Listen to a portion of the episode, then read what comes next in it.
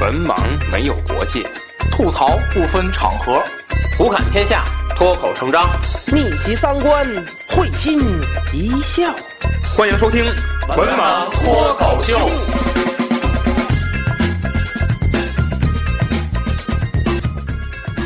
Hello，大家好，欢迎收听最新一期《文盲脱口秀》，我是安飞，我是卫士，这个是终于和魏老师在线下进行了这个节目的录制，挺不容易的，很不容易。因为这个我们天津又又又又一轮儿，对，在这个我们节目录制的这个期间，天津市又一轮疫情，嗯而且这个数目每天增的还不少。嗯，呃，这个现在全国上一千了，好像我看昨天就是吉东北那边吉林，就每天哦几百几百的都。嗯，然后那个你要算你要算那个港澳台地区，那还厉害。嗯呃，然后就是在录节目的前一天，就我们单位这儿这个周围又有这个风控管理的区域，有学生吐了， 然后我这还做了把核酸啊，嗯然后这个，呃，好在啊，这个很赶趟儿，还是能凑在一起进行一期线下节目的录制。呃，本期节目的主题呢是春节档，呃，很不容易啊，因为一直以来我们这个文盲观影总是在这个春节期间观影之后录一期春节档，但是今年呢，这个录的时间就拖得比较长了。因为春节期间正好天津疫情也是比较厉害的时候，嗯，我们也没去看，对吧？而且我赶上我家小区还封控，你连出都出不来。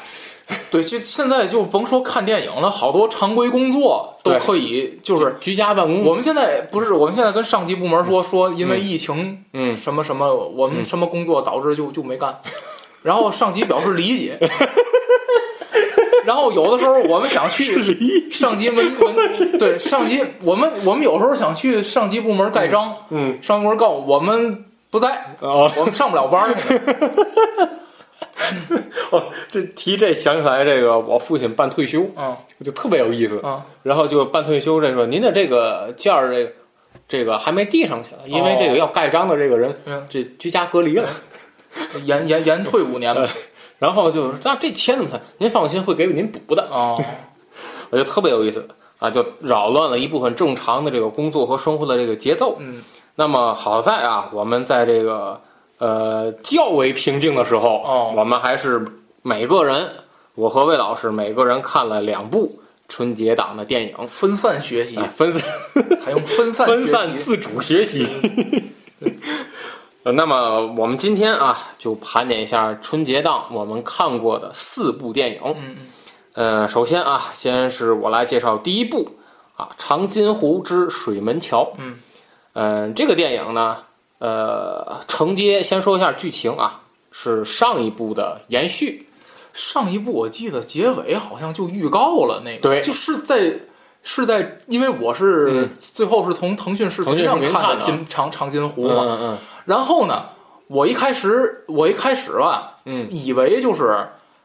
他跳到下一个视频了，啊就是啊预告，结果我一看看完预告嗯嗯，还在这个，还还在还在这这电影里还在这电影那里。等于就是他那个影院上映的那个版本，它就是有水门桥的预告的是我吗？记不住了，哦看了看的时间有点长，我记不住了。哦，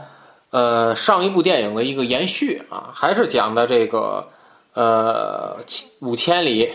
这个部队啊，嗯然后这个继续执行下面一个去轰炸这个呃去炸毁水门桥的这样一个任务。它那个剧情应该也是衔接的，嗯对因为它长津湖最后那个结尾嗯，就是好像给了水门桥对一个镜头对，然后呢是应这个战役的这个部署啊，他们要抢在这个美军撤退之前把水门桥炸毁。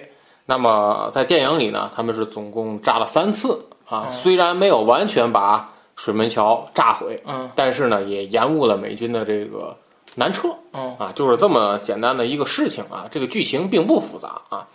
嗯、但是呢，这部电影看的就是看的我就是感觉特别累，为什么呢？呃，剧情啊比较节奏比较拖沓，呃，它的有一大部分，咱不能说是整个二分之一，但是我觉得得有三分之一，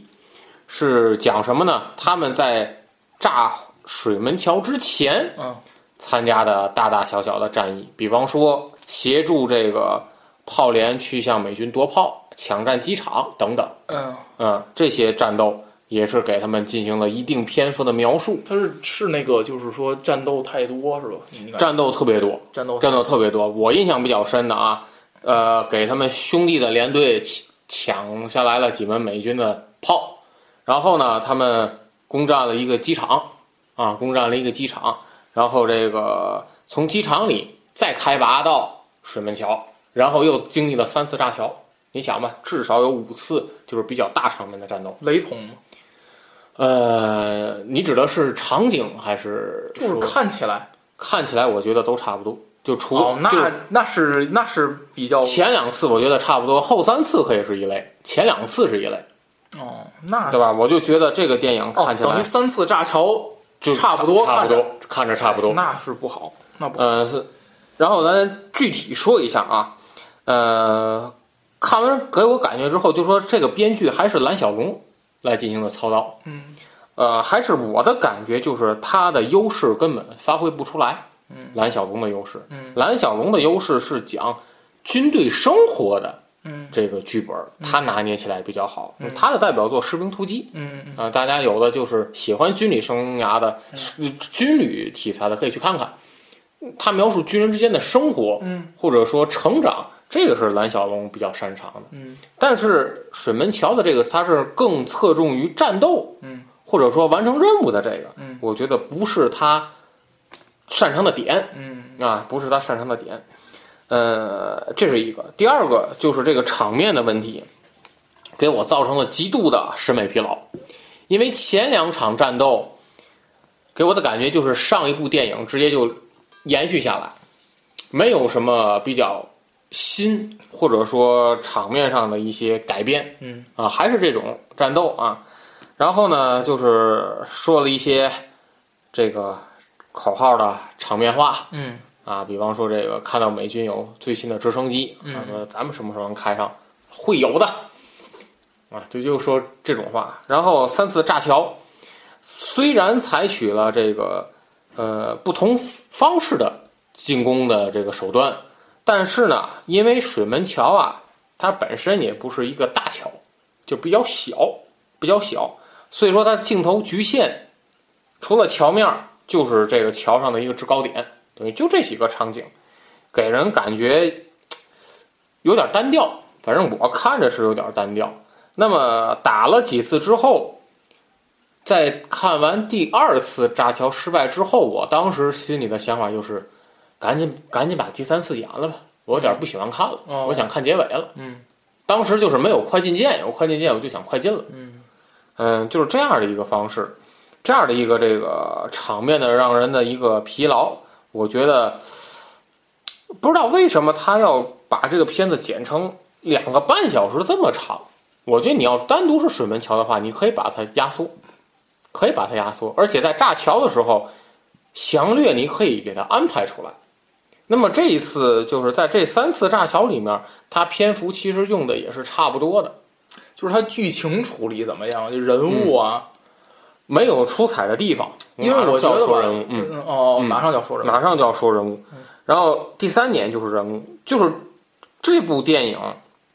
人物的个性失去了。嗯上一次片上一个就是就是单是长津湖那个电影，我看的时候，起码像易烊千易烊千玺饰演的这个角色，他有人物的个性在里面。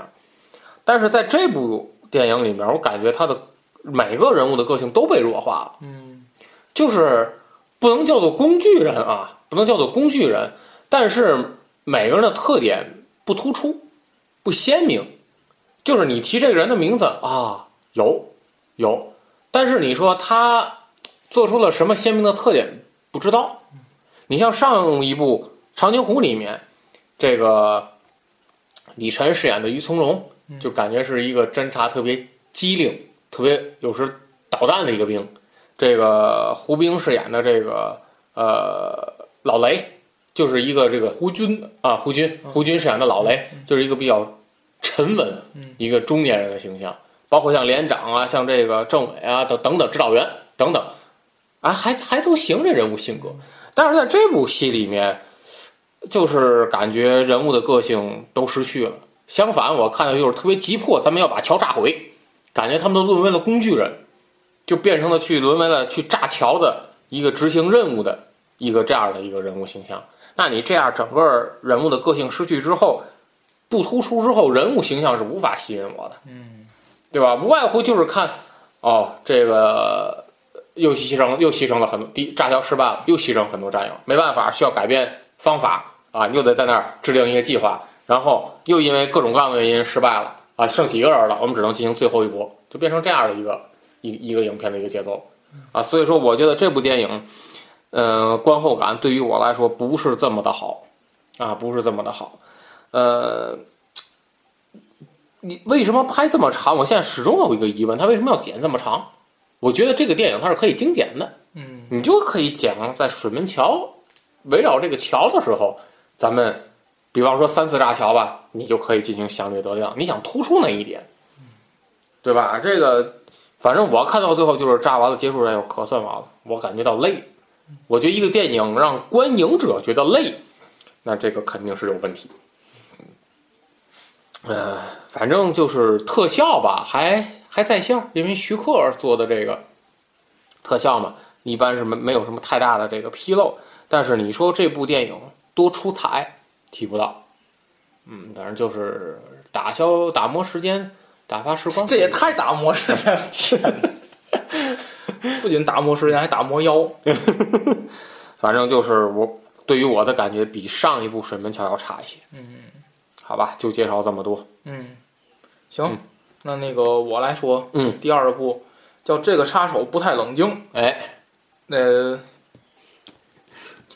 这个杀手不太冷静呢，主演是魏翔，哎，终于啊是是男把魏翔放到了男主。哎，男一，嗯然后马丽是女一，你呃，然后呢，基本上就是演员里边开心麻花的，就是那个，就那感觉他们除了些沈腾，都都来了，除了沈腾，反正还是那些人吧，你常就远看全呀、是黄才伦啊，长远没没有，长远没有长远没，反正就全是熟脸儿，啊，嗯，基本上全是熟脸儿。嗯，然后这个，嗯，它主要的剧情就是，它是一个架空的一个一个背景，嗯就是在这，它讲的是也不知是哪国，也不知是什么年代，有这么个小镇嗯，啊，在这小镇里头发西生红柿小镇发生的故事，对对对，嗯，其实你看西红柿，它虽然是。地点是虚构的，但实际上你可以看到，它描述的是现代的事儿。嗯对，这个他也不知道描述的是哪个年代。不是你反正从他的这个用品啊，嗯这样什么啊，的老师，你要回来看电影，你你可能看看里边用的那个枪，你能看出来是哪个年代。嗯我感觉啊，因为哦我不太懂，哦哦，我不太懂。嗯，大家有兴趣可以看一看兵器知识， 就是他那枪里边儿，反正感觉上好像应该是呃上世纪三十年代、四十年代。上世纪三十年代、四十年代，，对，可是他又没有任何一个特定的历史，比如说你说这时候是一战是二战，也不知道，那不就二战时期吗也不知道上世纪，就三四是十，但是也不知道，嗯但也不知道他没有一个背景是，因为那里边有一段是那个跟意大利黑手党嗯俩人还拿那种枪，就是那种。只有在那个荣誉勋章五里边儿 见着的那种枪，嗯，哦反正我我不太懂啊，所以还有《枪战》这部电影，哎呦有我天，他他描写的是杀手嘛，因为啊，他描述的就是魏翔嗯这个人呢、他是一个跑龙套的，就是他在这个小镇里头，他是拍电影的，他是个啊，演员，他是个跑龙套的。然后呢，玛丽呢嗯，她是女明星。嗯然后呢，这个艾伦呢嗯，他本来艾伦应该是这个杀手，他去插杀这个黑老大，嗯然后结果杀失败了，嗯，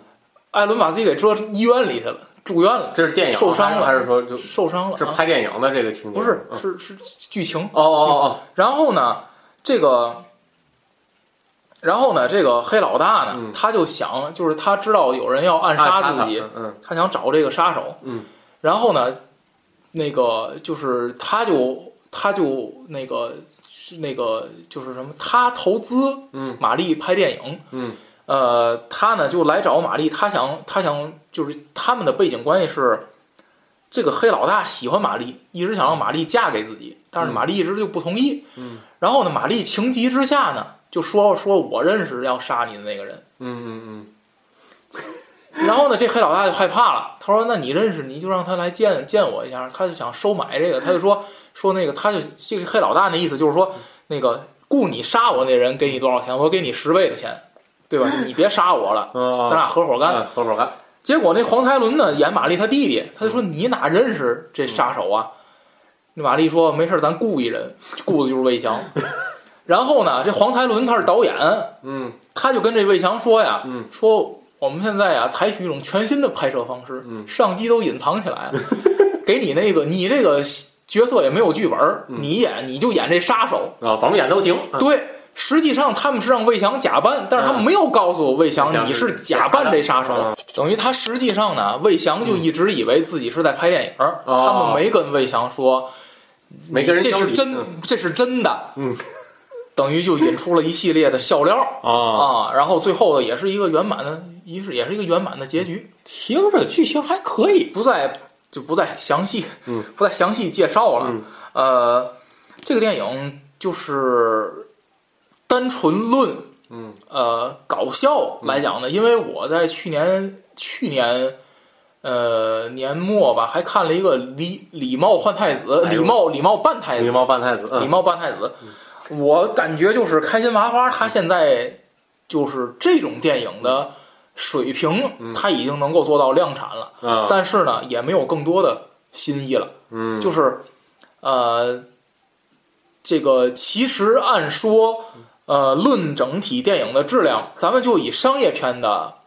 咱们就以商业片的呃眼光去审视这样的电影，也是不如。呃，那个《夏洛特》和嗯嗯《西红柿》的，嗯啊，也是也是还是还是要差一些的。嗯嗯，嗯、但是呢，也是这个电影依然取得了比较高的票房。哎，我看是二十多亿了，还是三十亿，我差不太差不太知道。嗯反正，嗯、所以感觉整体来讲，呃，嗯还是就是开心麻花依然在中国的这个这个，就是这个这个叫什么？呃，现在的所谓的这种嗯搞笑的电影吧，嗯搞笑的商业电影当中，还是算是比较强的。嗯，嗯、因为你看其他的团队也在做，对，也在做这些电但影。是没东北干的过东北那帮，啊 F 四， 嗯，东北那帮他也在拍这种电影，对吧？德云社哎呀，他也在拍这种电影，就甭提了。其实都在拍这种电影，但是呢，开心麻花这个质量还是最高的。嗯呃，只能说呢，呃，越看越不新鲜了，嗯，给我的感觉，嗯，给我感觉就是越看越不新鲜了。他其实呃我觉得还是应该，他想做稍微好一点的，还是得把他舞台剧的那那些拿上来，比方嗯，说乌龙乌龙，你看啊这爵什么的，那就是那这个，你看啊，像这个电影，它是改编自日本的喜剧电影，叫《魔幻时刻》。嗯，虽然它这个是一个改编的，根据其他电影改嗯编的，但是但是我看着它还是像话剧，那啊，场景就这么几个，它这个小镇也特别小，嗯无非就是什么啊那个什么，呃，这个黑老大的那个办公室，嗯嗯然后酒那个酒店，嗯嗯呃，码头，嗯哎，就这就就那个那个那个叫什么那个那棋牌室，嗯啊，就这么几个地儿，就你看着还是跟话剧差不多啊啊。所以，所以就是当时从当时开心麻花那个《驴得水嗯》开始，我就觉得开心麻花这电影局限性太大了，它的这个电影拍出来就跟话剧差不多。嗯嗯，你就想起了那个理查德姑妈，你是把那场景局限在小岛上吗？啊，是是是是是，所以，嗯、给我感觉就是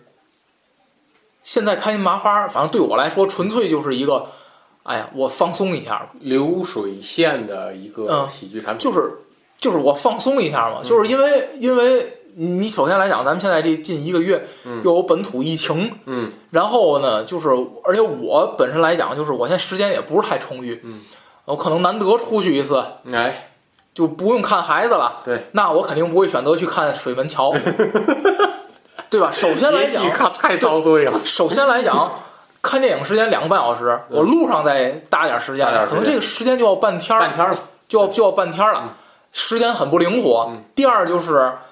水门桥这电影它也不肯肯定不是一个轻松愉快的一个。嗯，对那么如果我觉得就是纯粹消磨时间，呃，而且你又觉得想体会到，就反正笑一笑嘛，进电影，嗯那还是选择这个这个杀手不太冷静，我觉得还嗯是可以的。哎这一次就是把魏翔终于弄成了这个男主。嗯，你觉得魏翔这个搞搞笑的这个成分怎么样？挺好的，挺好的。嗯，挺我好觉的得。这反正比黄才伦强。那理查的姑妈是太、哎呦太拉胯我了天，那也太拉胯令了。人尴尬的表还现。有那个叫什么？他们还他们还有一个片儿叫《日不落酒店日不落酒店我没》。哎呦我天，那个是吗？嗯，谁的？你是黄三了，也是黄才也伦。是黄三了。哦，反正就是之前就说那个为什么不把魏翔弄上？因为魏翔在配角的时候嗯，就给人感觉这个搞笑功底儿很足嘛，哦，所以说这部不就是把魏翔调上来？嗯，反正就是放松放松的电影是吧？啊对对对，挺还是挺好的。嗯，你总比那个你你都无法令你放松的喜剧电影 强，对吧？ 我怀疑咱暗有所指。对吧？咱只能这么说，对吧？有些他打着喜剧电影旗号，然后你到电影里看完了，浑身都要长癣了，感觉 屁股病都犯了。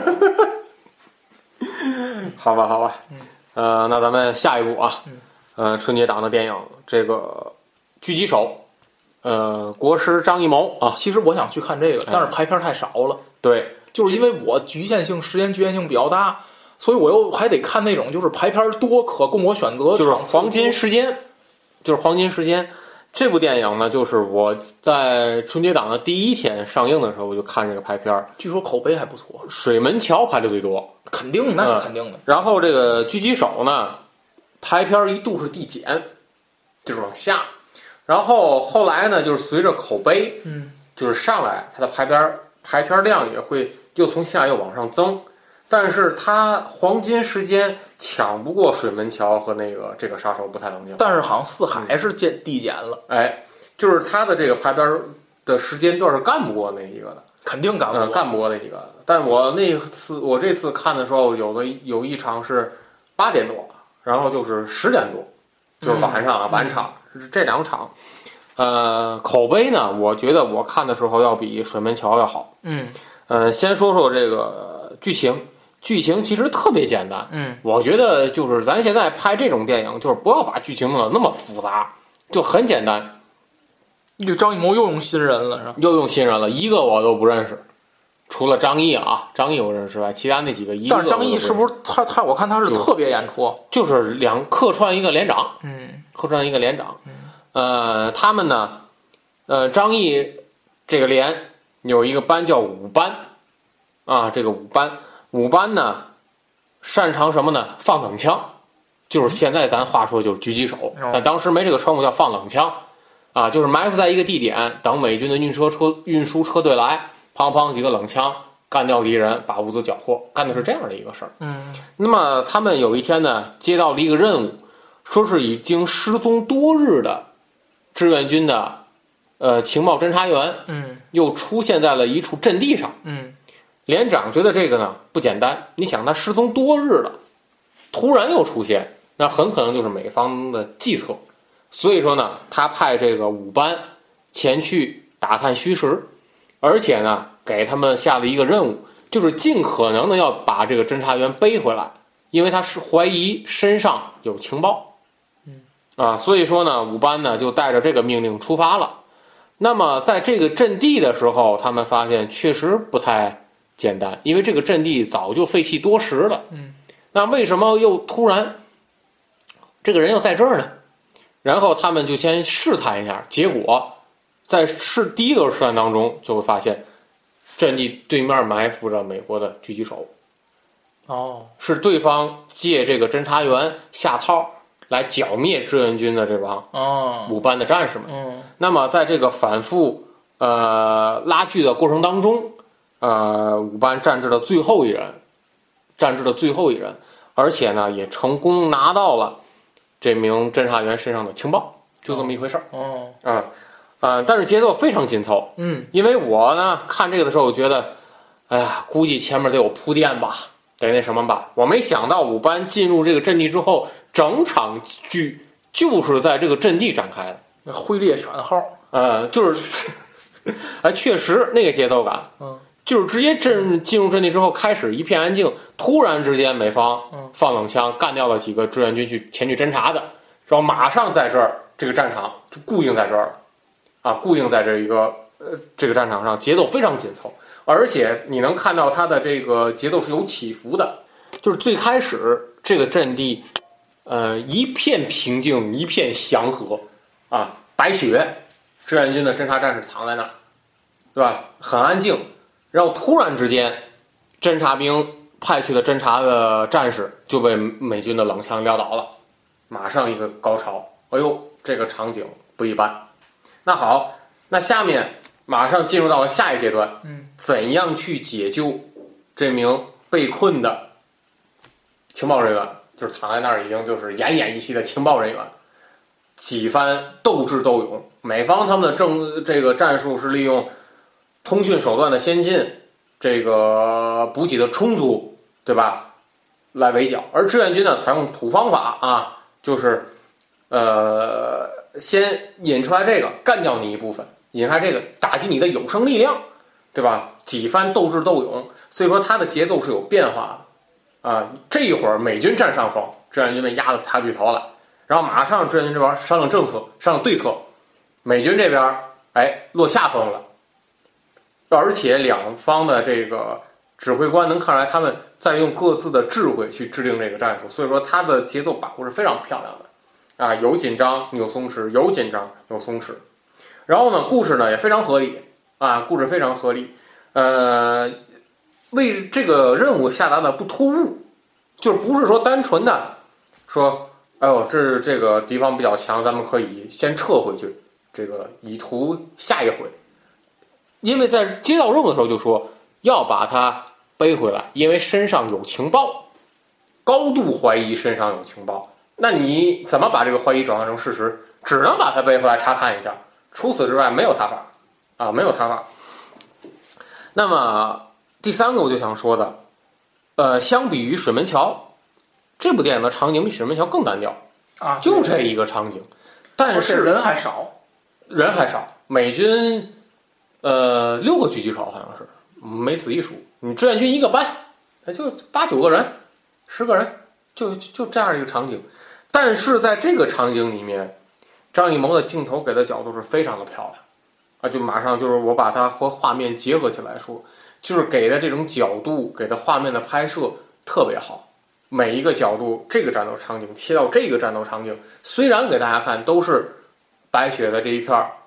小阵地，但是能够能给观影者展现出来不同角度的一个战场的一个态势。我觉得这个做的确实非常好，非常好。呃，最后啊，最后呃，再说一说就是这个电影的这个有点小的这个瑕疵吧，有点小的瑕疵。呃，就是关于这个情报人员怎么把这个情报隐藏出去啊，隐藏出去。他采用的是最后一个是把这个情报放在了误入战场的一个朝鲜小孩身上嗯，啊，双方都在利用这个朝鲜小孩去达成一下自己的一个目的。美方惦着用这个朝鲜小孩把志愿军这个有生力量勾出来，消灭掉，而这个志愿军呢是必须要尽可能去保护这个朝鲜小孩啊，因为身上有情报。呃，但是这个情报传递方式我觉得有点假，是因为这个侦查员在最后一刻拿自己的鲜血在这个白布上写，说这情报在小孩身上。这这个我觉得就是略微有点失真啊，这会儿略微有点失真，但是呢，整个节奏感看起来就非常的好，非常的顺畅，就是从那一刻就直接把观众注意力吸引住了。我当时一直在考虑，说会不会像水门桥一样，这战斗现在进入僵持阶段，我会不会可能就是先撤下来，咱再想一想其他的，进行一个场景转换？没有，就在这个场景，咱这个事儿就在这儿发生，要发生就发生完。哎，我觉得这个特别好。嗯，呃，刚才说的一个不足是这个情报传递，第二个就是它这个特效啊，因为它是狙击手嘛，所以说这部里面这部电影里面，张艺谋用了很多就是狙击手打出这门子弹之后，这枚子弹之后，这枚子弹的这个特效。就是一次两次还行，你反复多次之后就觉得就有点虚，哦， 啊，就有点徐，就是用的有点多了，而且他那个那个声音和那个画面就看得出来，这个哎呀，就这个子弹肯定要搞事情，这门子弹，就是这个，我觉得就是能不能哎更好的、更合理的优化一下。但是从我观影者的角度来说，我觉得狙击手给我的观影感受要比水门桥要好。嗯，哎，所以说这个这这个我也是觉得是不是水这个狙击手后来的排片儿又上来，嗯，排片量又上来的一个原因。嗯，嗯，这部电影就说到这儿。嗯，建议魏老师可以去看一看。嗯嗯，好，嗯，呃，然后就是最后一部、嗯叫《奇迹》，然后它还有一个，嗯，它还有一个叫什么这个小标题嗯，叫《笨小孩儿》笨是吧，小孩儿对嗯，呃，主演是易烊千玺，嗯呃，他这个呃，感觉上啊，嗯就是应该是有有有原型，嗯就感觉上应该是有有，他这个是弄他这个易烊千玺，他演的是一个这个这个叫什么，就是修手机的，啊就他是个修手机的，嗯，然后呢，这个呃，如何一步一步的，最后变成了一个手机品牌的老板。啊、从修手机的嗯变成了一个做手机的一个老板。对，哎呦我天！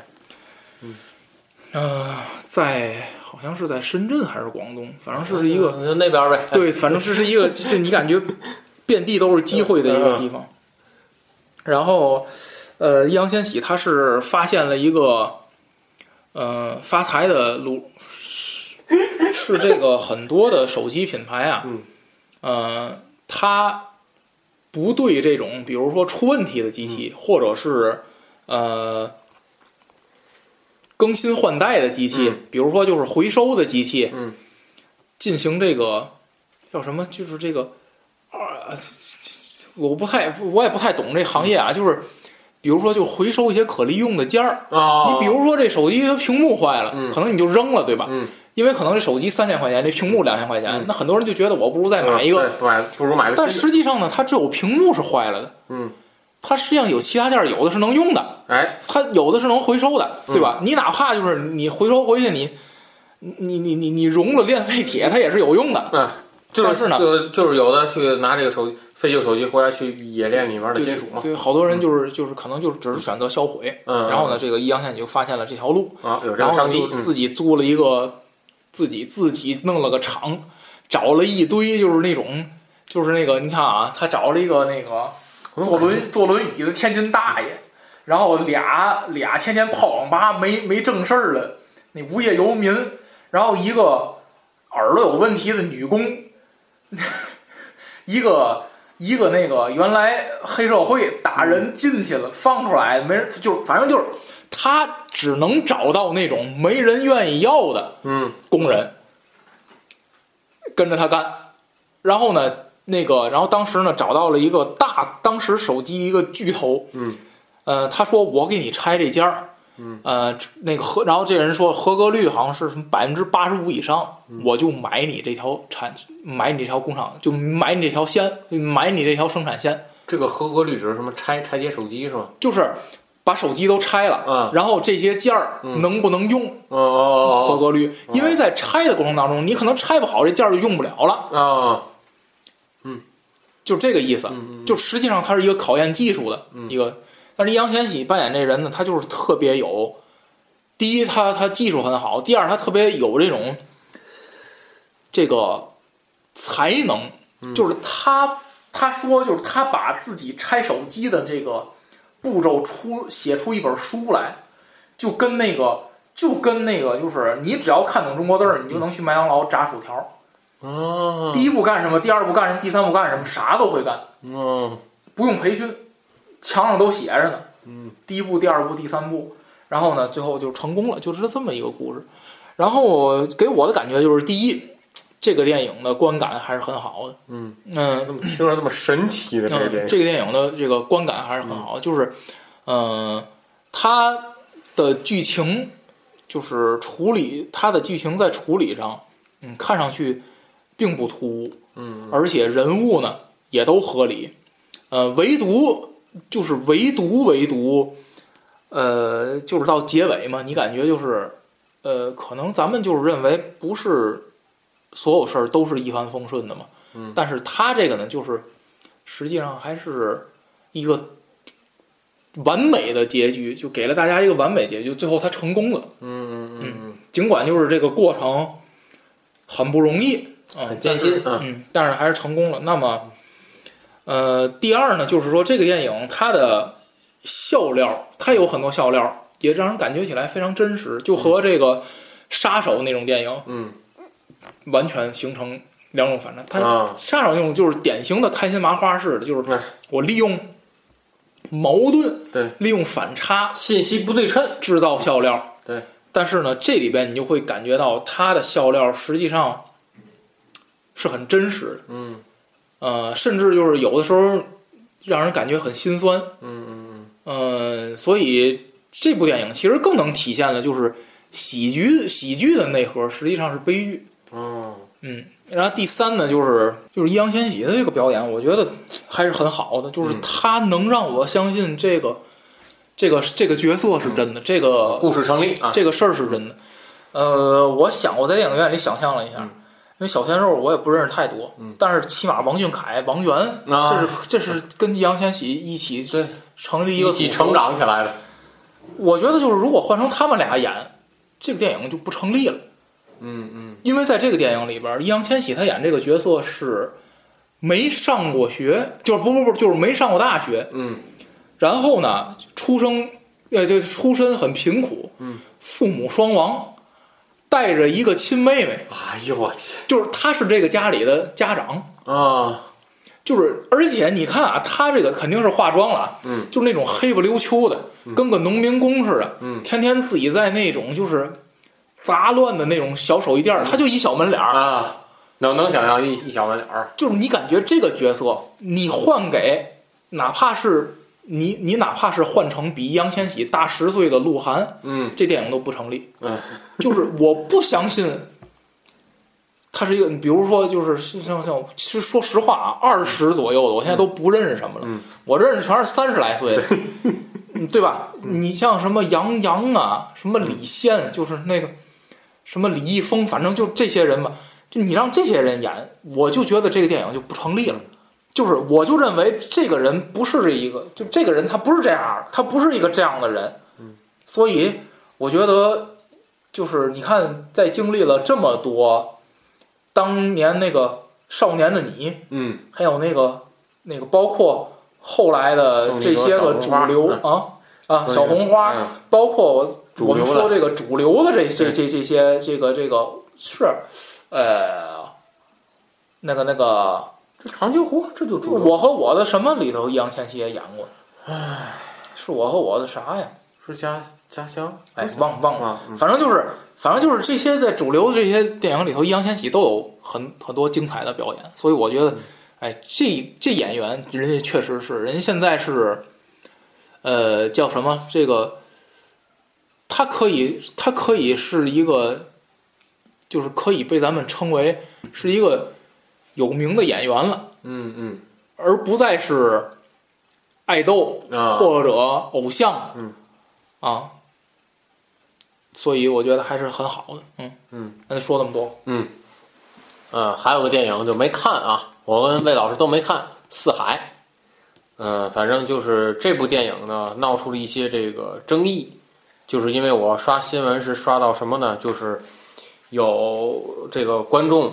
他订了其他场次的电影，嗯，然后在取票的时候呢，发现打印出来的是《四海》，神域通 天，然后他问嗯他问这个影院的这个管理者，就说这个票打错了。呃，这个影片的管理者，这个影院的管理者，没事儿，你这个该看哪个看哪个，只是他打错怎么发微博了了，是你吧？发微博了。哦，然后就有人觉得这个在可能在票房上，对吧？可能掺有水分，哦，这个就不多评论了啊，嗯因为这个电影我也没看嗯。但是我查了查豆瓣的评分，好像不太友好。哦，呃，就比较低，而且就是，呃，这一次就是更多的人不买韩寒的账了。是吗？嗯嗯嗯，具体剧情没看啊，咱也这个没法再进一步的去聊了啊。就我我聊聊我为什么不看吧，嗯因为它又是赛车，只不又是这个东过西从那摩个托好飞像是驰对，只不过飞从飞驰人生的汽车改成了摩托。这个我就觉得吧，就是就是我我当时我看那个预告，嗯，一帮人在这儿骑摩托，嗯然后我当时心里的想法就是，我不想再给韩寒的赛车梦贴这几十块钱了。 我我就觉得你要这么有瘾，嗯，你就别拍电影，你接着开车去吧，不完了吗？嗯嗯你先弄弄点子这个，但而且我而且我一看那个人物那个造型啊，嗯，我又想起来那个那个邓超和那个那也是韩寒导演，那电影叫什么我忘了，邓超、彭于晏和赵丽颖哦，那个叫那个叫什么也是也也是国联党的一个啊？对，乘风破浪，乘风破浪，嗯对，就是那里边那人物啊，嗯捯饬的跟乘风破浪差不多，就是也牛仔裤，嗯感觉跟上世纪八九十年代香港那那嗯那是，哎，我看着这个这个嗯就是，就我我我感觉就是这个这个韩寒，他你你你跳不出来了啊，跳不出来他的这个局限性，就永是远就在这里头，就是就是活在自己这个世界里。世界里，反正我看完这题材就是，那不吸引我，嗯我觉得他他他他不吸引我，嗯所以说我就也也没去看这部，嗯加上这评分儿嗯对吧，一路走低，所以说就没去看。嗯嗯，嗯，好吧，这期呃，我和魏老师聊了聊这个春节档二零二二年春节档的四部电影、嗯啊。虽然很迟，但是这期节目还是来了。哎是，这个想和我们进行话题交流的，嗯可以在节目下方留言，嗯或者在交流群当中和主播们进行交流互动。咱们下期再见。再见。